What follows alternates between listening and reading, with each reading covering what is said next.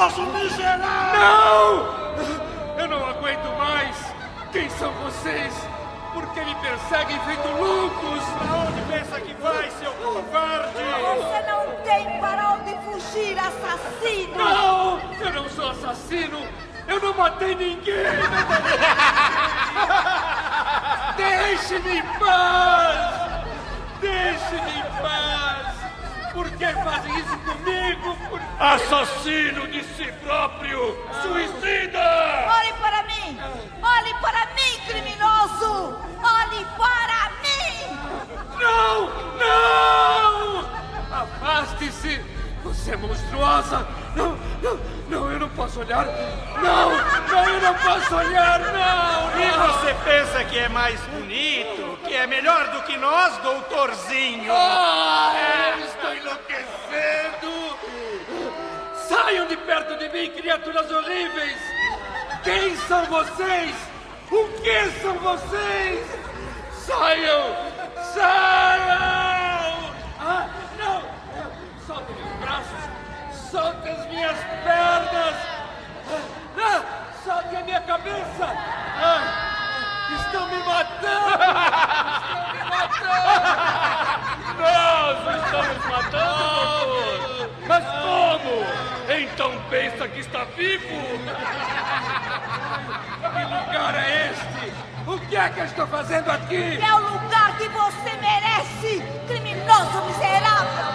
Apodrecer aqui por toda a eternidade, suicida!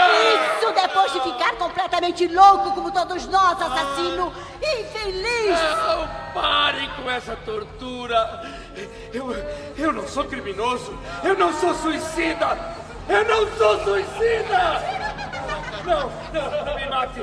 Não me mate! Voltem!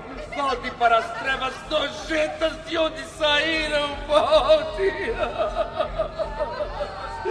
Ah, piedade! Piedade! Eu estou com muito medo, muito medo.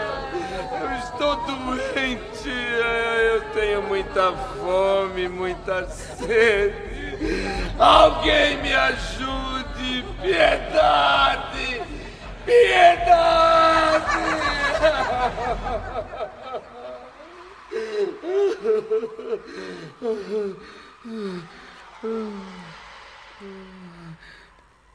Acho que. Acho que foram embora. Mas vão voltar. Eles sempre voltam. Até? Até quando? Hã? Quem está aí?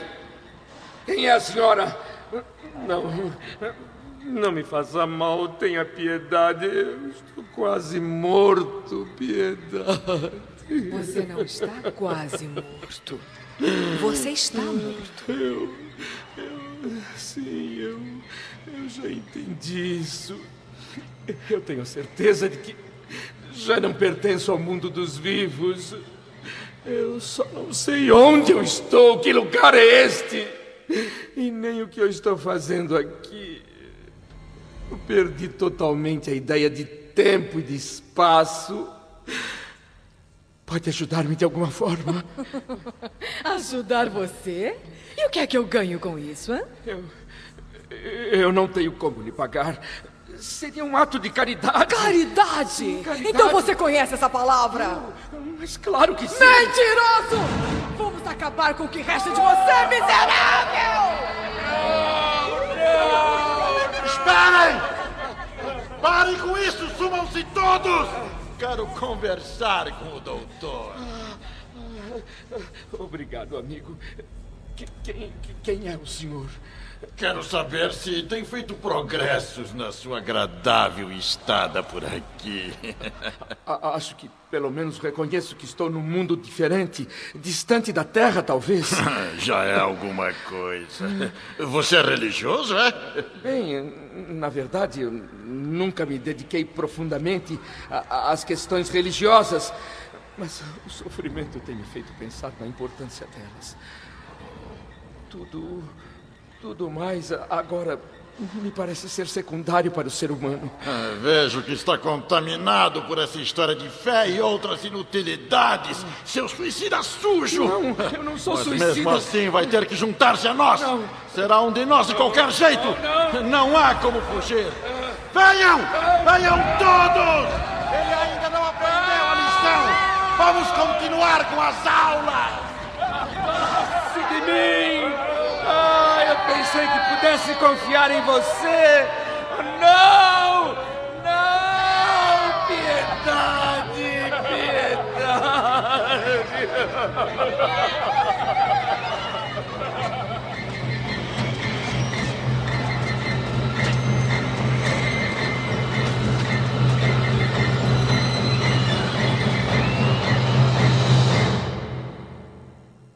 Vou me apresentar como André Luiz, mas esse não é o meu nome real.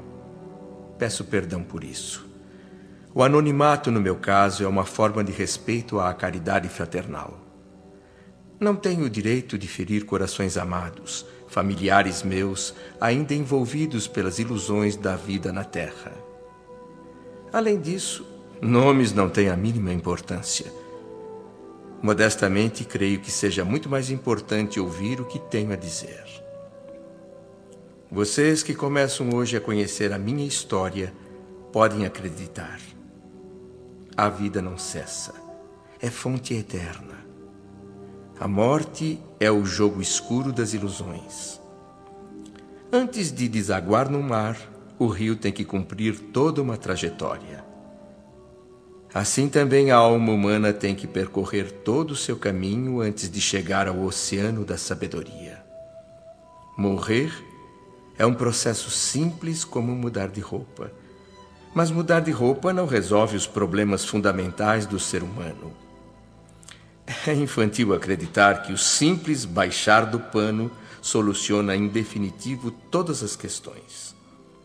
Uma existência é um ato, um corpo, uma roupa, um século, um dia, um serviço, uma experiência, um triunfo, uma aquisição, uma morte, um sopro renovador. Mesmo sem nenhuma noção de tempo e de espaço e com a mais absoluta certeza de já não pertencer ao chamado mundo dos vivos, eu não conseguia entender por que meus pulmões continuavam respirando normalmente. As necessidades fisiológicas também não mudaram. A fome torturante fazia-me devorar folhas de vegetação estranha. A sede escaldante obrigava-me a sugar o lodo pestilento em busca de água. Corria, caía, arrastava-me pelo charco escuro, fétido, com as roupas em frangalhos, imundas, a barba crescida, o cansaço insuportável, a exaustão profunda numa fuga interminável, sempre com aquela horda horripilante de monstros a me perseguir sem trégua. Figuras tenebrosas, meio humanas, meio animalescas, gritando continuamente: Suicida! Suicida! Numa acusação cheia de ódio que eu não entendia, pois tinha a certeza de não haver cometido suicídio. Não sei por quantos dias, semanas, meses ou anos fiquei vagando talvez em círculos por aquela região infernal banhada por luz alvacenta e amortalhada por neblina espessa, medonha, que raramente parecia filtrar raios de sol.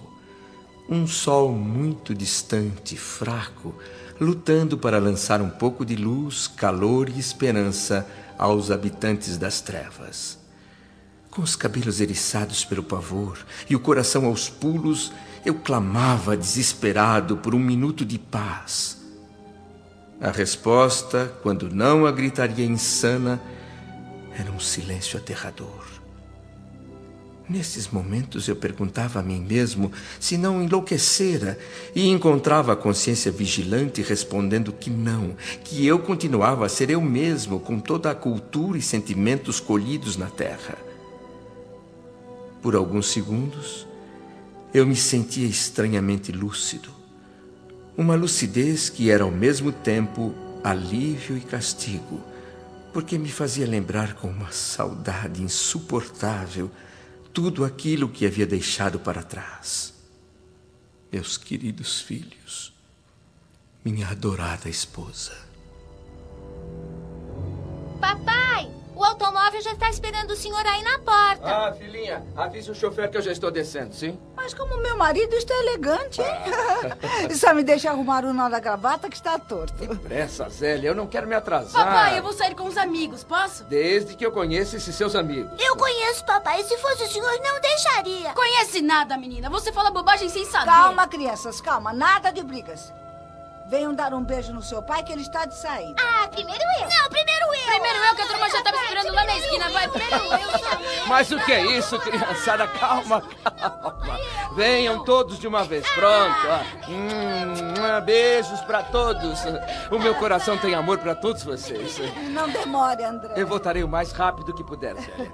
Essas reuniões de médicos são maçantes, mas eu não posso faltar. Claro, eu entendo, querido. Olha aqui, meu bem, não fique preocupada, hein?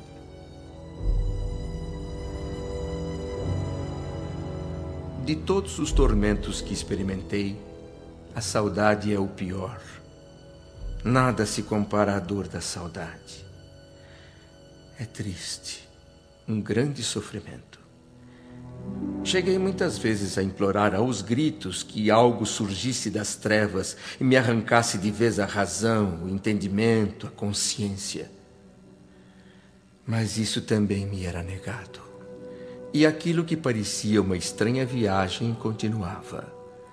Até quando e para onde era um completo mistério.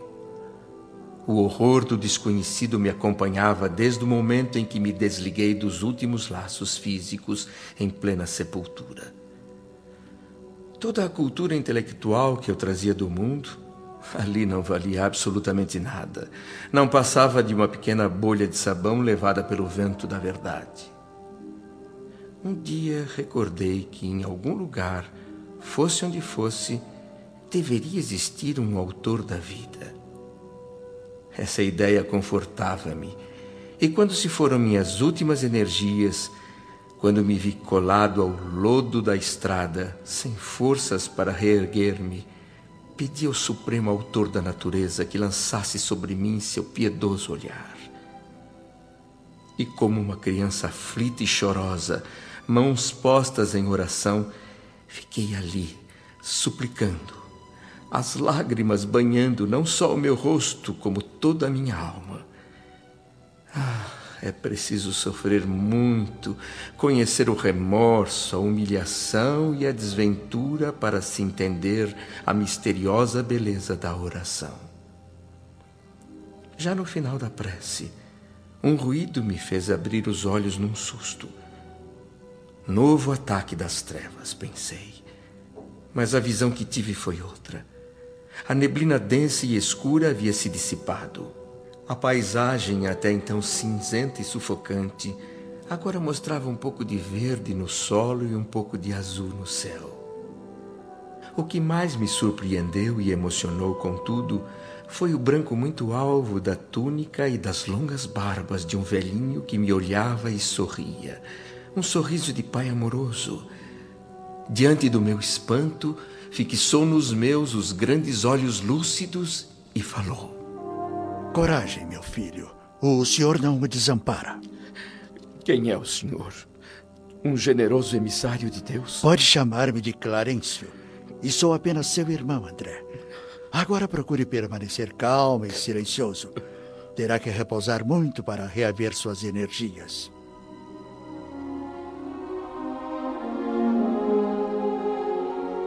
Eu não conseguia parar de chorar.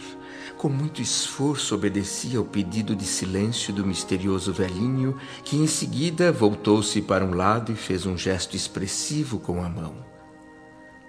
Dois moços, que me pareceram servos atenciosos, estenderam sobre o solo um lençol e me colocaram deitado nele com delicadeza, generosidade e respeito. A um novo sinal de Clarencio, ergueram-me. O velhinho meditou por alguns instantes e disse aos dois enfermeiros: Não podemos perder tempo. Nosso amigo precisa de socorro urgente. A caminho. Temos uma longa jornada até nosso lar. Clarencio tomou a dianteira como guia de nossa pequena caravana. Apoiando-se num cajado feito de substância luminosa, ele acenou e começou a caminhar, seguido de perto pelos dois moços que me carregavam. Eu me sentia como um ferido comum sendo transportado numa maca para algum pronto-socorro. Seguimos por uma espécie de trilha e, durante o percurso, eu olhava a todo instante para a espessa vegetação à nossa volta, temeroso de um assalto a qualquer momento. Nada conseguia ver, mas com certeza os habitantes das trevas estariam à espreita. À medida que avançávamos, as cores de tudo tornavam-se mais bonitas e o ar parecia mais puro. Não pude evitar o pranto ao ver belíssimas flores coloridas. Minha última visão de flores e cores perdia-se na imensidão do tempo. Raciocinando com mais clareza, de alguma forma, comecei a compreender que a humanidade não é feita de gerações em trânsito, mas de espíritos imortais a caminho de algum destino compensador, glorioso. Mergulhado nessas reflexões, fui despertado pela voz suave de Clarencio. Pronto, André. É aqui a entrada de nosso lar.